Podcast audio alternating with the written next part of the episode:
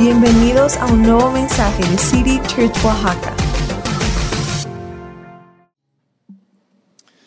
Pues muy buenos días, iglesia, ¿cómo están todos? Bien. ¿A cuántos les hizo falta una hora más de sueño? Yo, yo, yo así con... Yo no, dicen, está comprobado que parece que en Estados Unidos ya van a, el año entrante van a adelantar el horario, ahí sí se va a quedar para siempre. Porque dicen que cada vez el día que cambia el horario, los, accidentes automovilísticos aumentan en 14% en los Estados Unidos. No sé qué son las cifras porque a la gente le hace falta dormir más. Entonces, si tienes más sueño que normal, bueno, bienvenido, estás en buena compañía, pero, pero gracias por acompañarnos hoy. También los que vienen en línea, ¿podemos mandar un saludo a los que nos acompañan en línea hoy, por favor?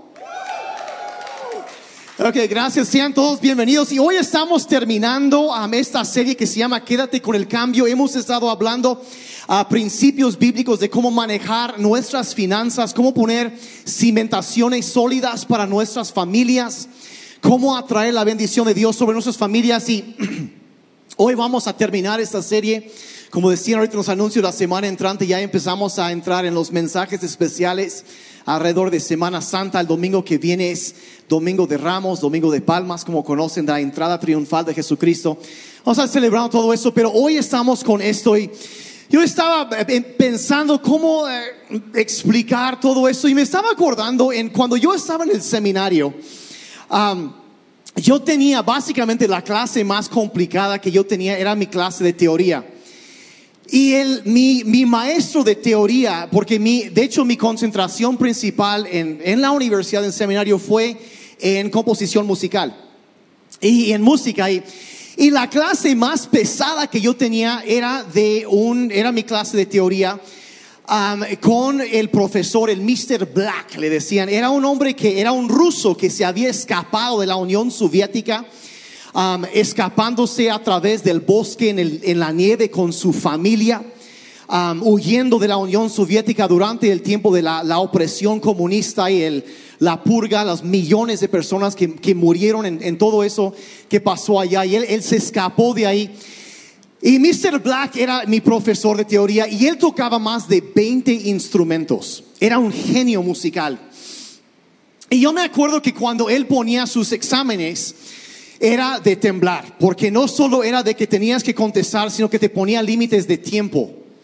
Iba marcando y era muy, muy estricto. Era, era un buen ruso, me explico. Era, era bien estricto. Y, y, entonces, yo me acuerdo que un día estábamos ahí en la clase y yo, y yo trataba de ayudar porque había algunas personas que que había gente de muchos países ahí y no todos hablaban bien el inglés. Entonces yo trataba de como que de ayudarle a la gente que hablaba español a entender un poco más los conceptos de teoría y todo eso. Entonces yo me acuerdo que el, uno de los días que tocaba examen, estábamos todos ahí en el, en el, salón de clases antes del, porque era la primera clase en la mañana y estábamos todos repasando con los libros abiertos. Y yo no sé si tú a algún momento hayas tenido algún compañero de esos medios despistados. Ahí estamos y entra un chavo que reservo su nombre y nos ve a todos con los libros abiertos y alguien se voltea con él y dice, oye, ¿estás listo? Y él dice, ¿para qué? Y le dicen, el examen. Y él respondió, ¿Cuál examen? no sé cómo le habrá ido, pero algo, veo un poco de risa nerviosa. No voy a decir en dónde que vi eso. Alguien, eh, eh, cualquier parecido con la realidad es mera coincidencia, ¿verdad?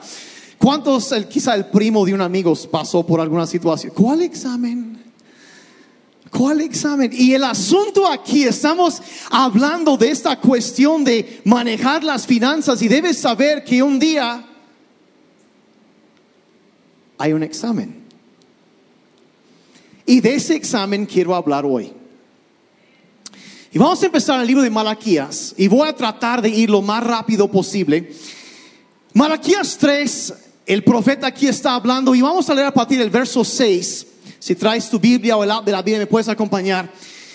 Dios está hablando y dice, dice, porque yo el Señor no cambio Y por eso ustedes, oh hijos de Jacob, o sea, Dios está hablando a su pueblo, al pueblo de Israel, pero se aplica también con nosotros. Y dice, oh hijos de Jacob, dice, por eso no han sido consumidos. Entonces el, el- el profeta aquí está hablando las, las palabras de Dios y Dios tiene una advertencia bastante fuerte. Dice, desde los días de sus padres se han apartado de mis estatutos y no los han guardado. Hay una versión de la Biblia que en lugar de la palabra estatutos, habla de mis, dice, "Ah, se han apartado de mis ordenanzas, de mis leyes, de las ordenanzas. Y es interesante, la mayoría, por ejemplo, en inglés, las versiones en inglés usan la palabra ordenanzas y viene de la, la misma raíz de la palabra ordinario. Lo que es ordinario, lo que es normal hacer, o sea, eh, la regla normal de comportamiento, lo que normalmente se hace, mis ordenanzas, mis estatutos, dice, y no los han guardado, vuelvan a mí y yo volveré a ustedes, dice el Señor de los ejércitos. Entonces está diciendo que hay personas que se habían apartado de lo que Dios quería, del- de la regla normal de comportamiento que Dios había establecido. Dice, pero dicen, ¿cómo hemos de volver? Entonces el profeta menciona una pregunta que ellos hacen y ahora lo que sigue aquí ya no es la palabra del profeta, sino la palabra de Dios mismo hablando. Que el profeta lo oyó y lo anotó. Y dice el verso 8, dice, ¿robará el hombre a Dios? Dice, pues ustedes me están robando. Ahora, aquí surgen varias preguntas. Bueno, o sea, ¿cómo, cómo poder robarle a Dios si todo lo que existe le pertenece a Dios? Si los cielos y la tierra le pertenecen y la Biblia dice que el, ganado en mil montañas le, parece a- le, le- pertenece a Dios, ¿cómo puede una persona robarle? ¿Qué, si- qué significa eso de robarle a Dios? Entonces él especifica aquí, sigue adelante, dice, ustedes me están robando, pero dicen en qué te hemos robado, en los diezmos y en las ofrendas. Y, y luego dice algo bastante fuerte, dice, con maldición están malditos, porque ustedes, la nación entera, me están robando. Ahora, eh, eh, como que de, pronto se pone muy, muy seria la situación, ¿verdad? Porque habla de una maldición, pero lo que quiero que se fijen en esto es que Dios no dice aquí en ninguna parte que Él es el que ha puesto una maldición. Debes entender que Dios nunca maldice a las personas. Dios no maldice, Dios es un Dios que bendice. Dios es un Dios que anhela bendecir. Él es un Dios que llamó y sacó a Israel de la esclavitud y nos ha rescatado a nosotros, no porque lo merecíamos, sino porque Dios nos ama y Dios se deleita en bendecir, en mostrar misericordia. Y Dios es un Dios bueno, Dios es un Dios que bendice, pero hay que entender que vivimos en un mundo que está bajo maldición está bajo maldición y la manera que nosotros salimos de debajo de esa maldición es obedecer lo que Dios dice en su palabra.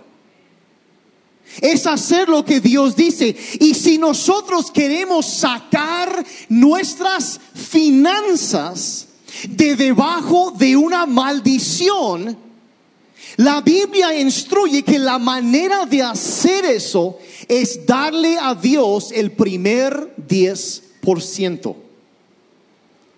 Es muy sencillo. Ahora, yo dije ahorita, bueno, ¿qué? Si estamos robando, si uno está, cuando dice que están robando a Dios, ¿a qué se refiere? Y lo que realmente sucede es que cuando una persona no le da a Dios su diezmo, le está robando a Dios de la oportunidad de bendecirlos. Eso es lo que una persona está robando. Le está robando a Dios de la oportunidad de bendecirlos. Y mira, debes saber que Dios no necesita tu dinero ni mi dinero para pagar la cuenta de luz en el cielo. No lo necesita. Absolutamente no lo necesita, pero Él quiere que le des a Él para que tengas fe en Él para que Él pueda bendecirte. Y es por eso que Él ha instituido eso. El verso 10 dice cómo sacar o cómo responder a este problema. Dice de estar bajo una maldición. Dice, traigan todo el diezmo. Esta versión dice al alfolí, otras versiones dicen a la tesorería del templo, para que haya alimento en mi casa. Y dice, y pónganme, ya que Dios dice, pónganme a prueba. Es más, Jesús mismo dijo, no pondrás, no probarás, no pondrás a prueba al Señor tu Dios. Pero aquí hay una excepción donde Dios nos reta. Pónganme a prueba en esto. Dice el Señor de los ejércitos, si no les abro las ventanas de los cielos y derramo para ustedes bendición hasta que sobreabunde. Entonces está diciendo, ¿sabes que Hay una maldición pero si quieres contrarrestarlo y salir de eso y abrir el cielo sobre tu vida, sobre tu familia, así se hace. Dice, por ustedes reprenderé al devorador para que no les destruya los frutos del suelo, ni su vida del campo será estéril, dice el Señor de los ejércitos. Está hablando a una sociedad agrónoma, agrícola, y, ellos, sus, sus su siembra, su cosecha era donde ellos ganaban. Entonces habla de haber un incremento económico en tu trabajo, donde, donde tú estás sembrando, donde estás cosechando, recibiendo algo. Él va a cuidar eso y reprender un devorador, algo que viene a comer eso y afectarlo. Y Dios va a apartar eso. Y, verso 12, todas las naciones los llamarán a ustedes bienaventurados, porque serán una tierra de delicias, dice el Señor de los ejércitos. ¿Cuántos quieren ser llamados bienaventurados por toda la gente? si tú no quieres eso, yo necesito orar por ti ahorita al final, porque tú necesitas eso. Necesitamos eso y, y Dios marca muy claramente cómo es el procedimiento. Entonces, lo interesante aquí es que agarra y siguen otros seis versículos de este capítulo, Malaquías 3, y después sigue Malaquías 4, que dura seis versículos también, y el siguiente ya es Mateo, es el Nuevo Testamento. Ahora, yo, yo he sido cristiano, yo nací en cuna cristiana, mis papás fueron líderes, después fueron misioneros aquí en México, y yo crecí en la iglesia, voy a decir la verdad. Yo he oído, he visto muchas cosas y ha, sido interesante para mí observar a través de los años cómo mucha gente habla, e muchos cristianos incluso, piensan que los diezmos no son algo bíblico. Y me resulta muy, muy extraño eso porque yo lo encuentro por todas partes, pero lo que quiero hacer ahorita les voy a enseñar varios lugares en el Antiguo y el Nuevo Testamento donde habla acerca de los diezmos. Pero antes de eso, entendemos que el diezmo es un examen. Les voy a mencionar cuatro verdades acerca de los diezmos ahorita. Y el primero es esto, que el diezmo es un examen, porque Dios está diciendo, ok, pruébenme en eso. Dios, entonces, Dios nos invita a que lo probemos a Él, pero Él también hay que entender que Dios está probándonos a nosotros para ver cómo vamos a responder. ¿Cómo vamos a responder? Y es una prueba que, como digo, Dios nos dice que, que le probemos, pero también nos está probando para ver cómo respondemos a lo que Él dice. Porque, miren, es más, a lo mejor pisa un poco de callo ahorita, pero, pero vamos a ser muy honestos. Puedes llegar a una reunión, puedes levantar tus manos y cantar por horas. Yo me rindo a Él. Y Señor, soy tuyo. Todo lo que soy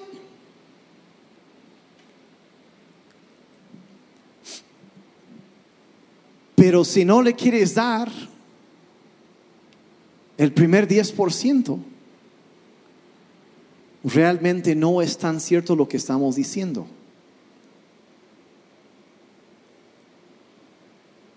Y Dios está observando. Y, cada vez que recibimos, que nos pagan, que Dios está, es una prueba, es un examen. Y podemos estar como mi compañero de clase, ¿cuál examen? O podemos entender que es mi oportunidad para mostrar qué lugar tiene Dios en mi vida.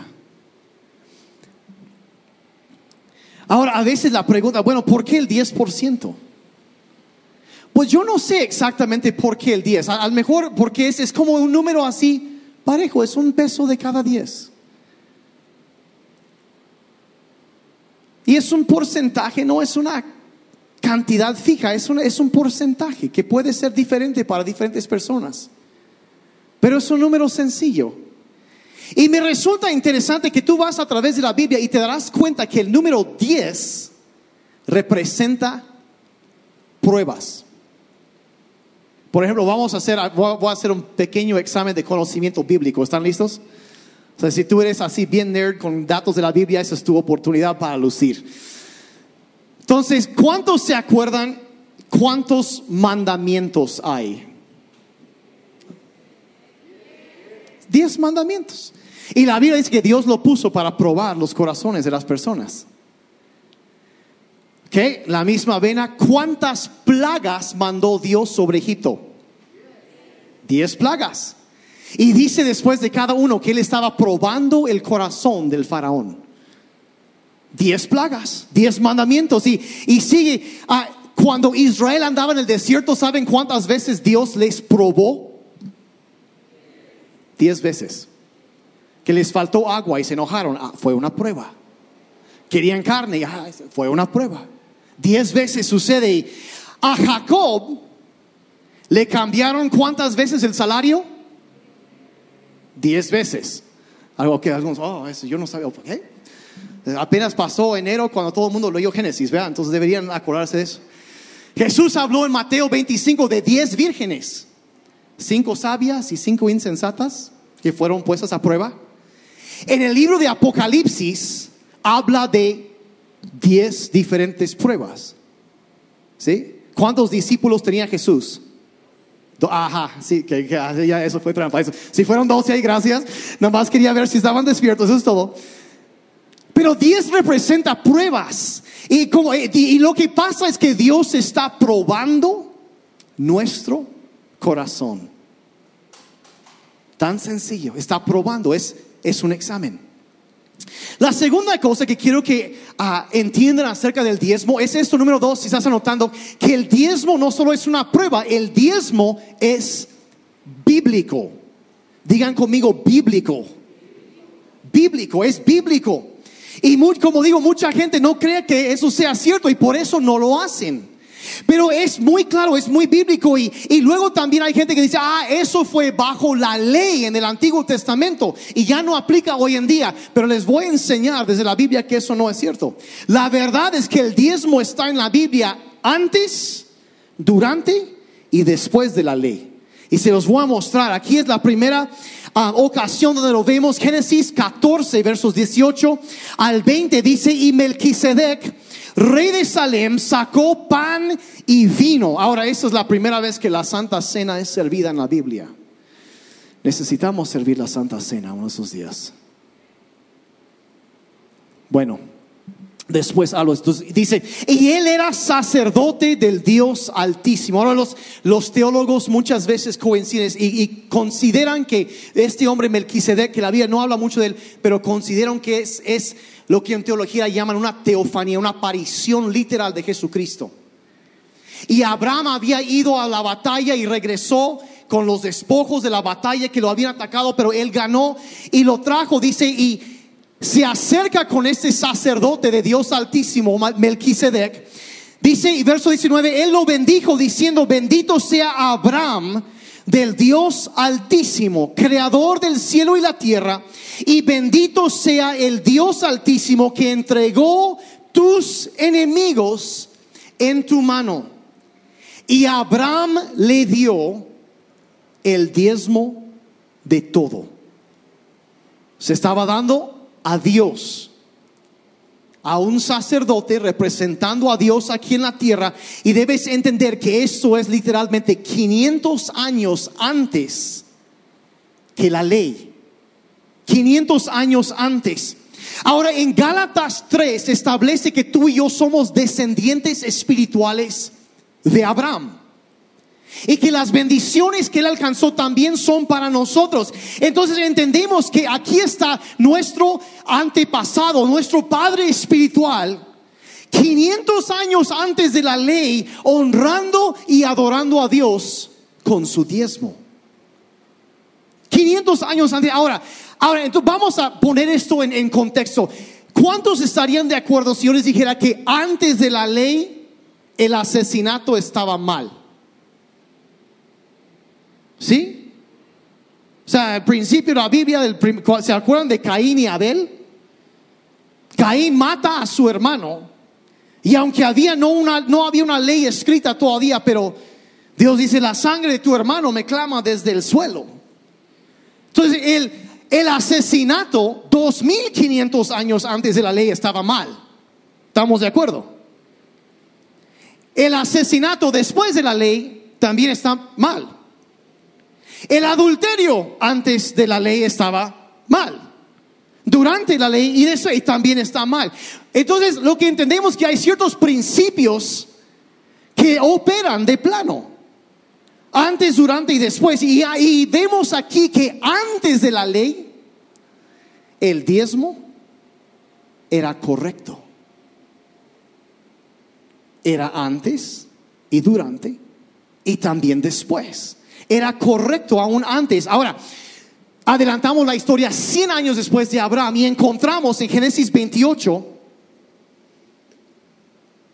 donde su nieto Jacob le dice, dice lo siguiente, dice verso 22, esta piedra que he puesto por señal será casa de Dios. Él está orando, haciendo un compromiso con Dios. Dice, y de todo lo que me des, te daré el diezmo. Él estaba repitiendo lo que había visto, lo que había oído, y voy a honrar y voy a poner a Dios en primer lugar, y le voy a dar un diezmo de todo lo que viene a mí. 400 años. Entonces era un principio, una ordenanza de vida aún antes de la ley. Ahora vean lo siguiente. Deuteronomio 26, Aquí está Moisés, que había ya dado la ley y está explicando, dando sus últimas indicaciones a Israel antes de que él iba a fallecer. Y a lo mejor ustedes han oído ese pasaje famoso que he puesto delante de ustedes, la vida y la muerte. Escojan pues la vida para que les vaya bien. Eso es justo antes y está hablando de eso. Capítulo 26 de Deuteronomio, versos 1 y 2 dice, cuando entres en la tierra que el Señor tu Dios te da por herencia, y tomes posesión de ella y habites en ella, tomarás las primicias de todos los frutos del suelo que recojas de la tierra que el Señor tu Dios te da y las pondrás en una canasta e irás al lugar que el Señor tu Dios escoja para establecer su nombre. Se está diciendo, vas a llevar lo que has recogido, lo que has recibido y lo vas a llevar al lugar donde la congregación se reúne para adorar a Dios, donde invocan su nombre a ese lugar y lo vas a llevar. Y el verso 13 dice entonces, declararás delante del Señor tu Dios, he dado todos mis diezmos regulares. Ahora otra versión de la Biblia aquí dice, he dado la porción sagrada que te pertenece. Diciendo eso no es mío, no doy mis diezmos, sino que le vuelvo a Dios de lo que Él me ha encargado, lo que Él me ha prestado. He dado lo, esto regular, la porción sagrada que te pertenece. Dice, y además he dado de mis bienes a los levitas, a los exiliados, a los huérfanos y a las viudas. O sea, él está diciendo, llevo mis diezmos y aparte doy una ofrenda para ayudar a los que están apoyando para lo, cuando veo gente necesitada también doy esos aparte mi diezmo, pero doy eso. Dice de manera que tú me lo ordenaste, no he violado ni olvidado ninguna de tus reglas. Ahora, cuando dice reglas, aquí otra vez la misma palabra en hebreo que cuando hablaba de las ordenanzas de Dios, de los estatutos, cuando Malaquías lo menciona, que, que se han apartado. Pero dice aquí, debes hacer eso. Verso 14, no he tocado el diezmo, estando yo ceremonialmente impuro. Otra versión dice, no use el diezmo para cosas impuras. Si no tomé lo que le pertenecía a Dios y compré una membresía en una página de pornografía en internet. No hice algo impuro con lo que Dios, con lo que era de Dios.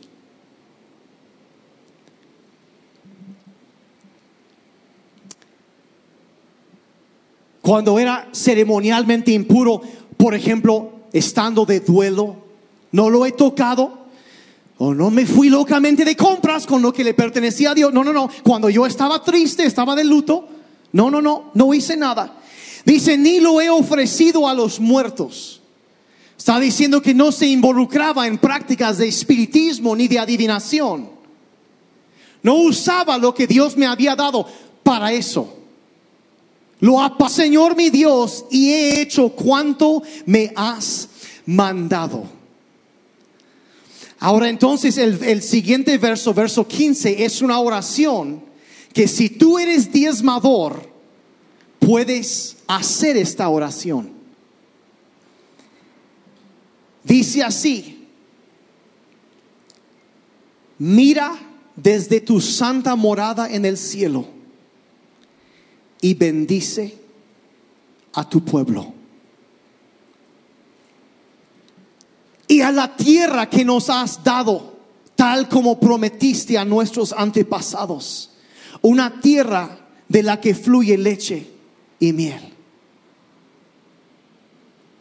Dice, si tú has hecho eso, entonces ora. E, es, o sea que si tú eres diezmado, tú puedes hacer eso. Y cuando lo haces y le dices, Señor, bendice a tu pueblo. No solo al pueblo de Dios bendice, sino la misma tierra que ellos habitan. ¿Cuántos quieren que la bendición de Dios sea derramada sobre México?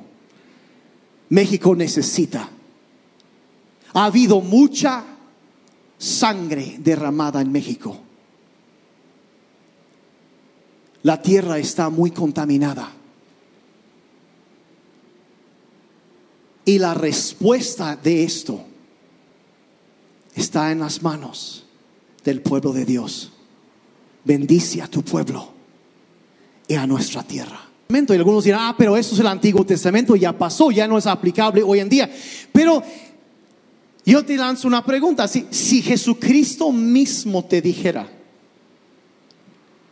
necesitas dar tu diezmo,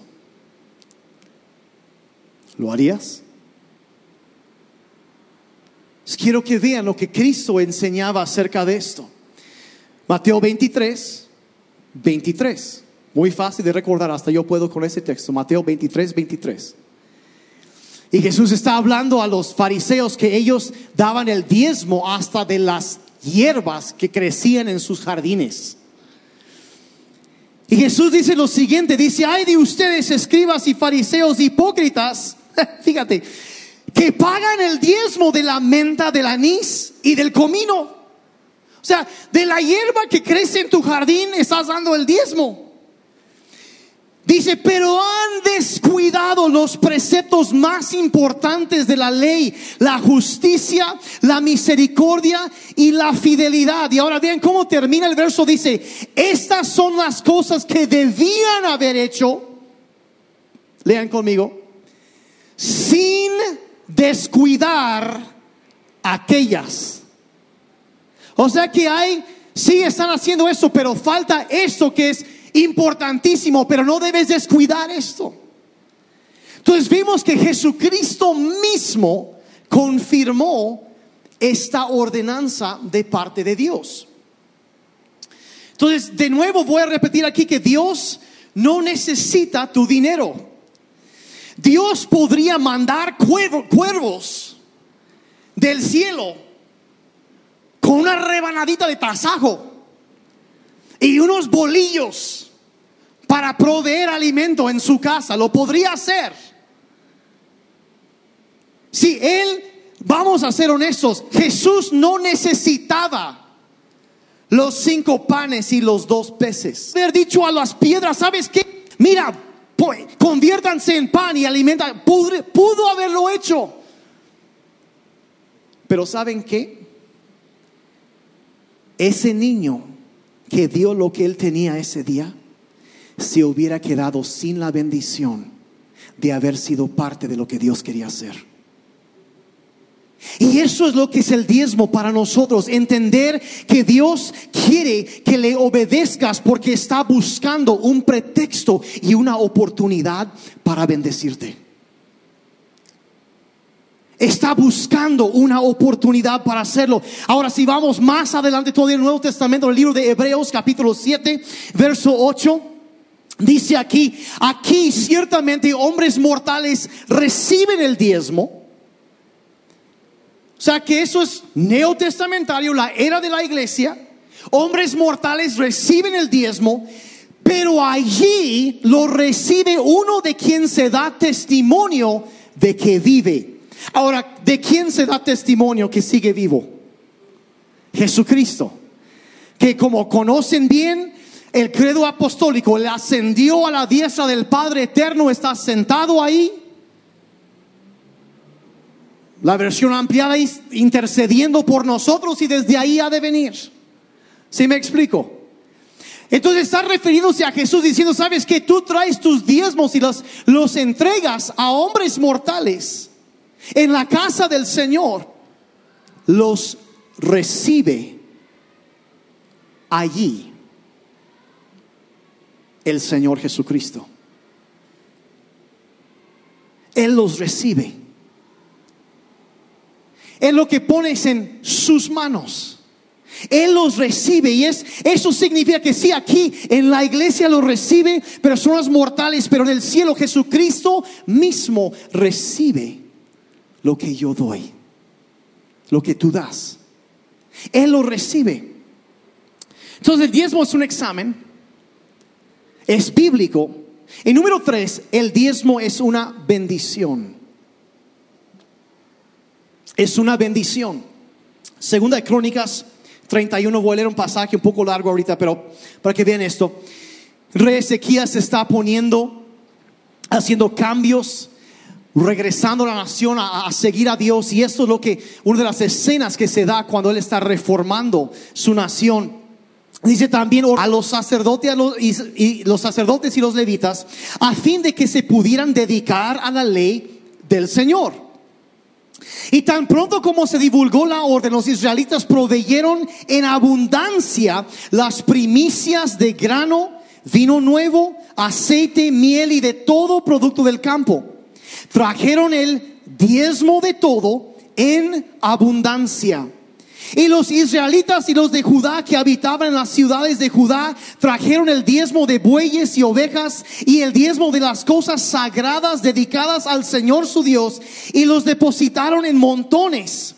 En el tercer mes comenzaron a formar los montones y los terminaron en el mes séptimo. Y cuando Ezequías, el rey, y los jefes vinieron y vieron los montones, bendijeron al Señor y a su pueblo Israel. Y Ezequías preguntó a los sacerdotes y a los levitas acerca de los montones. Y el sumo sacerdote Azarías de la casa de Sadoc le dijo, hemos tenido bastante para comer y ha sobrado mucho porque el Señor ha bendecido a su pueblo. Esta gran cantidad es lo que ha sobrado. Entonces el asunto es que llega el rey Ezequías y ve los montones y, se sorprende. Dice, wow, ¿De dónde salió todo esto? Entonces les preguntan los levitas, bueno, ¿qué? O sea, los o sea, los que trabajaban en la casa del Señor, si, bueno, el pueblo está bien, todo está bien, o sea, ¿qué, qué, qué, qué fue lo que pasó aquí? Y, y- le responde el, el sumo sacerdote, el, el, el- el sacerdote que estaba amando de todos, vamos a decir ahí, le responde y fíjate de nuevo de lo que él dijo, dice, desde que comenzaron a traer esto a la casa del Señor, el Señor ha bendecido a su pueblo. Desde que comenzaron. Esto lo que ves aquí, esto no hay nueve, el 10%. Esto que ves, este montón que hay nueve veces más que eso en sus casas. Porque es una bendición y rompe la maldición y atrae la bendición de Dios sobre nuestras vidas. Y miren, yo les voy a decir, yo tengo más de dos décadas en ministerio de tiempo completo. Más de 20 años. Y hay un principio en la Biblia que dice toda palabra sea confirmada por dos o más testigos. Y yo les diré que hay dos cosas que yo he oído una y otra y otra y otra y otra vez la misma frase o las mismas dos frases de mucha gente en muchos países. Oigo a personas que diezman y oigo una y otra y otra vez que dicen algo así como, estoy bendecido, estoy bendecido. No es de que les faltan problemas, no es de que no, porque todos tenemos problemas y dificultades. Hay situaciones, vivimos en un mundo caído, pero esas personas, estoy bendecido, voy bien, voy incrementando. Y lo he oído una y otra y otra vez. Y como digo, si lo oyes más de dos, es porque hay algo ahí, es cierto.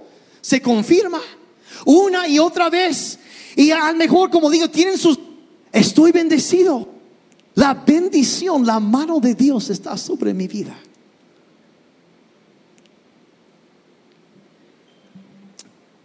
Del otro lado, personas que no diezman me dicen,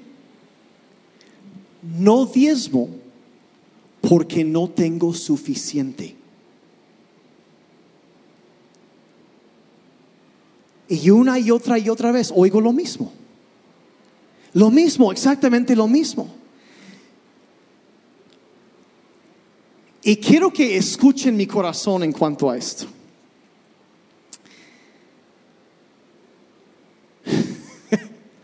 Nunca tendrás suficiente para diezmar hasta que empieces a diezmar. Porque la bendición viene y la maldición es rota por el diezmo, por el diezmar. Y lo que sucede, sí, el diezmo rompe la maldición. Lo rompe, eh, reprende, como decía Ma- Malaquías, el devorador. Y eso es lo que pasa es que cuando no eres diezmador, como que las cosas empiezan a salir adelante. Y dices, oh, ok, ahorita que llegamos ya todo bien, entonces voy a empezar a diezmar. Y vas a empezar, y, descompone. Se poncha la llanta del coche, se enferma el perro, se descompone el refri y se echa a perder la comida. Y luego esto y aquello, una y otra cosa. Y, surge otro gasto imprevisto. Ay, es que no espera. Y- y sigues pensando, en cuanto salga adelante voy a empezar a diezmar. Pero así no funcionan las cosas. Necesitas empezar a diezmar y luego Dios reprende al devorador que está trayendo destrucción y problemas financieras. Y luego sales adelante por la bendición de Dios. Así es como funciona. Y es como, yo lo veo, es como la salvación. Hay mucha gente que piensa, ay, voy a entregar mi vida a Jesucristo. Primero voy a arreglar mis cosas y después me voy a entregar a Jesucristo. Voy a empezar a vivir bien y después me voy a entregar a Cristo. Y no saben que así no funcionan. Tú no puedes hacerlo. Lo que tú necesitas hacer es entregar tu vida a Jesucristo. Y luego Él te cambia desde adentro y puedes vivir una vida diferente. Es un, es un cambio de perspectiva y, y, voy a decir la verdad, hay gente que ve, por ejemplo, y cuando digo, escuchen por favor mi corazón, yo muchas veces he dicho y, lo digo y lo diré muchas veces a la gente, mire, les voy a decir la verdad, si a mí me interesara el dinero, yo no estaría en el ministerio. En buena onda. Me han ofrecido 10 o hasta 15 veces más que lo que gano en otros lugares, me, me los han ofrecido. No estoy por dinero. Y es más, cuando yo digo, ¿sabes que necesitas dar tus diezmos? Incluso, ay, mira, es más. Yo estoy aquí porque yo quiero la bendición de Dios sobre tu vida. Y es más, si tú, ah, es que el güerito que, mira, ¿sabes qué? Es más, no lo des aquí.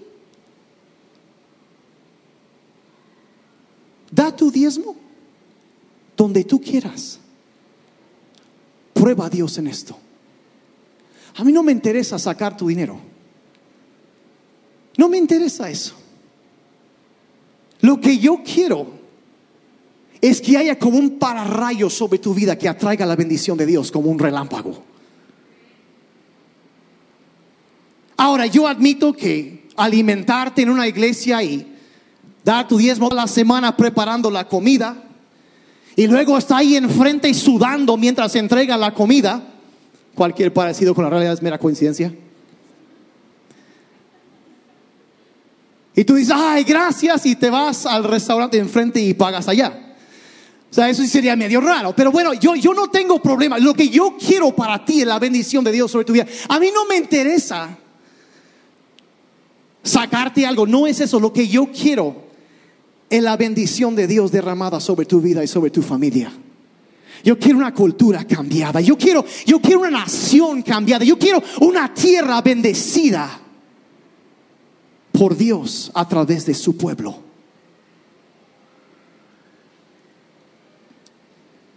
El diezmo es un examen, es bíblico, es una bendición. Y lo último que quiero que entiendas esto para terminar es que el diezmo, número cuatro, es algo, ilustración, para que entiendan muy claramente a lo que me refiero cuando digo que es personal. Y pedí a tres de los hombres que si me, pudieran acompañar ahorita para dar una ilustración aquí acerca de esto, para que entiendan a qué me refiero cuando digo, y espero que al ver esto, pueden, pueden ir pasando, que al ver esto tú puedas entender muy claramente la perspectiva de esta, esta verdad, de que el diezmo es algo personal. Pásenle, aquí está el pastor Jeremy, Nato y Eli.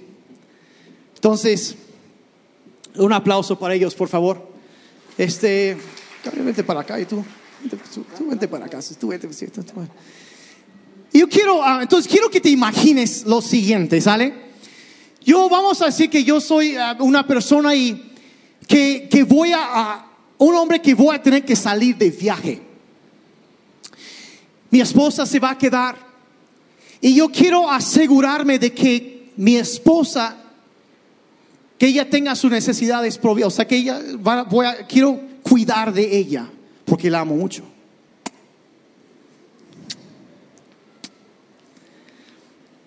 Pero al mismo tiempo yo soy buena onda y quiero bendecir a otras personas. Así que a ustedes tres, yo voy de viaje y les voy a entregar 10 mil pesos mensuales a cada quien. Solo es ilustración, para que no se me emocionen demasiado. Dios, porque los, los aprecio y los quiero y quiero bendecirlos. Y lo único que les voy a pedir es que de esos 10 mil le den mil a mi esposa. Tan sencillo. ¿Les parece? Sí. Ok. Entonces, eh, eh, nos ponemos, ok, ese es el, el, pastor Jeremy está de acuerdo y bueno, ok, ok, entonces vamos a suponer, entonces yo voy de viaje y empiezo y les mando sus 10 mil cada mes así. Y después de un par de meses,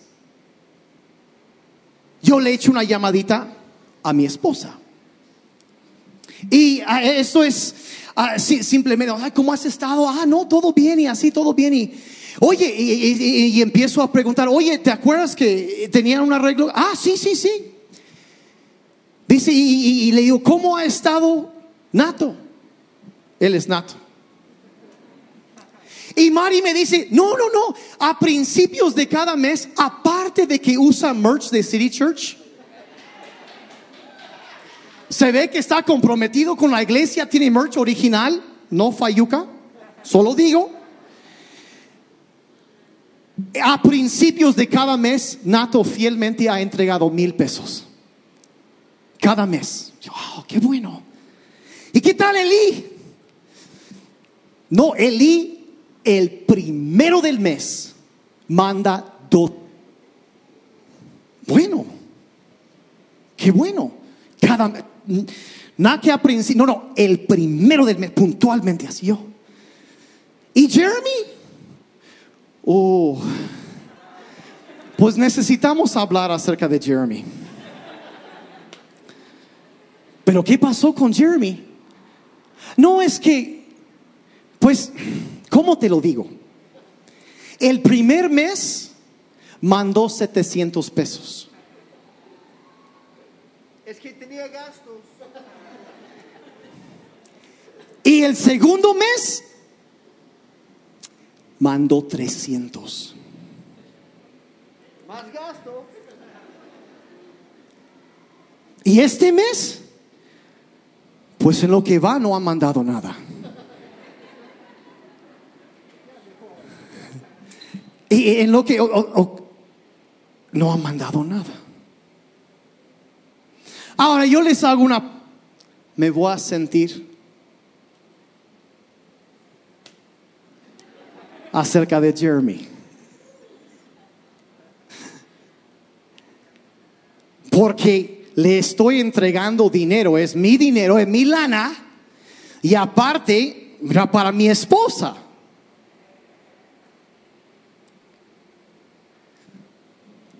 Ahora, ¿acaso la Biblia no dice que la iglesia es la esposa del Señor Jesucristo? ¿Y acaso Jesús no dijo, me voy,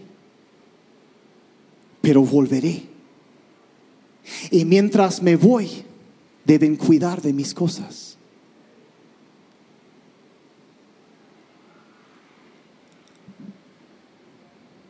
Pueden bajar, no es cierto de Jeremy, por cierto, decida sus diezmos, pero ¿qué, qué, qué va a ser mi respuesta a esto? Yo amo a mi esposa. Y yo sí cuido de ella. Pero también bendigo a otros para que ellos cuiden a mí, la cuiden también. ¿Y, ¿Y qué es lo que va a suceder conmigo? Yo voy a ver esto y yo voy a decir, ah, voy a tomar lo que le daba a él y mejor lo doy a los otros. Porque veo cuánto me aman y cuánto aman a mi esposa también. El diezmo es personal para Dios. Es personal para Dios. Y yo pude ver su corazón, porque el diezmo es una prueba, es un examen, es una bendición, es bíblico y es algo muy personal. Algo muy personal. Ahora yo los quiero invitar a que inclinen sus cabezas. Y yo quiero orar. Simplemente quiero que, que tú le preguntes a Dios. que me quieres mostrar a través de este mensaje? ¿Qué es lo que me quieres decir? ¿Qué, qué me quieres hablar hoy? ¿Qué me quieres? Y mire, yo entiendo que dar el diezmo es un paso grande. Yo entiendo eso. Quizá la razón que, como dije tú, quizá piensas es que, ay, pues no está en la Biblia o, o no es el Nuevo Testamento, pero ya vieron qué es lo que la Biblia enseña. Y yo quisiera hacerte una pregunta, ¿por qué será que el diablo tanto el principio del diezmo? Y mueve a tanta gente en contra de eso. ¿Por qué crees que el diablo no quiere que la gente diezme? Porque odia ver la bendición que viene a sus vidas cuando lo hacen. Es por eso que tanto ataca, tanto ataca. Porque Él sabe que cuando uno empieza, Dios empieza a acercar. Empieza a reprender el devorador, empieza a cortar el derecho que el diablo tenía de entrar y de atacar. No, no, no, ¿sabes que esto ya no está bajo maldición? Esta ya no está bajo una maldición. Salieron de eso e invocaron mi bendición sobre sus vidas. El diablo lo ataca porque sabe que puede transformar tu vida. Lo sabe. Y yo quiero, yo, yo, te, yo quiero animarte a que te comprometas con Dios. Que le digas simplemente, Señor, por tu gracia, con tu ayuda, yo voy a ser un diezmador. Yo voy a ser un diezmador. Yo te animo a que tomes el primer paso y de ahí verás lo que Dios hará. A veces no es instantáneo, pero cuando miras te vas a dar cuenta, un día, yo estoy bendecido. Algo vino y cambió. Y lo que cambia es el diezmo. Es estar en ese pacto con Dios. Padre Celestial, yo quiero agradecerte. Padre, porque me enseñaste a mí a través de mis padres cuando yo era aún joven, como enseñaste a mi esposa a través de la vida de mis suegros. Nos enseñaste, Señor, la importancia del diezmo. Vida en mi familia. Por la bendición que tú has puesto sobre nosotros. Señor, no hay manera de agradecerte lo suficiente. Y Padre, yo quiero orar por cada persona, por mis hermanos, mis hermanas en Cristo, cada persona que está escuchando esto, la grabación o, o, nos están acompañando ahorita, los que están aquí en persona. Yo quiero pedir por ellos, Señor. Yo, yo pido que ellos también puedan tomar este paso de fe. Señor, de tomar un paso. Padre, yo pido por aquellos que han sido diezmadores durante años que tú puedas cimentar todavía más esta verdad en ellos. Y Padre, yo te agradezco que a través de ese paso de obediencia, de fe, de ponerte a ti a prueba en cuanto a esto, te agradezco que tu bendición será derramada sobre sus vidas. Pueblo te pido, Señor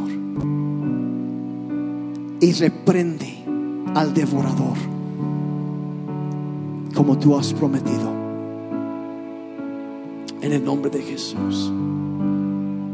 En el nombre de Jesús. Y yo